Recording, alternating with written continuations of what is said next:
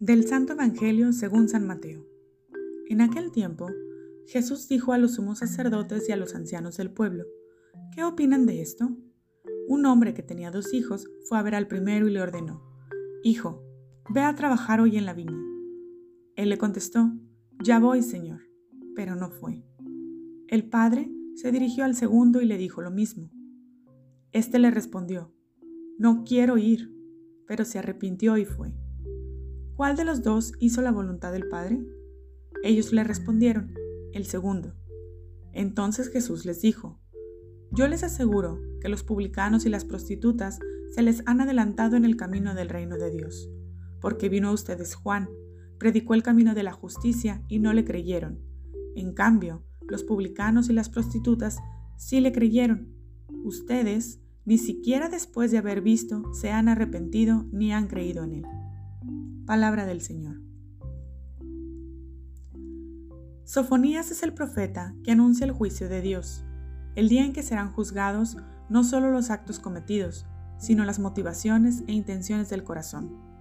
Hoy, la primera lectura comienza lanzando ayes contra Jerusalén, ciudad contaminada y opresora. Pero, repentinamente, el tono cambia y el Señor promete a todos los pueblos la salvación. De los rincones de la tierra la gente llegará sin tener culpas de que avergonzarse, porque Dios habrá arrancado toda soberbia. Las naciones, en paz, estarán unidas por el nombre del Señor. Además, aunque la mayoría de gente fuera mala, siempre habrá un resto fiel, pobre y humilde que dará comienzo a una nueva sociedad justa y pacífica. En nuestra cultura damos mucha importancia a las apariencias, lo mismo pasaba en tiempo de Cristo. Los fariseos se preocupaban porque la gente los viera rezar en las plazas, los alabara por ayunar, etc. Contra esa hipocresía, Jesús cuenta en el templo de Jerusalén la parábola de los dos hijos que reciben la orden de su papá de ir a trabajar en la viña. El primero, muy educadamente, responde que sí irá. En cambio, el segundo se muestra irrespetuoso porque dice con enfado, no quiero. Hasta aquí nos parece que el bueno es el primero, pero luego, este no obedece y por el contrario, el segundo recapacita y sí va a trabajar.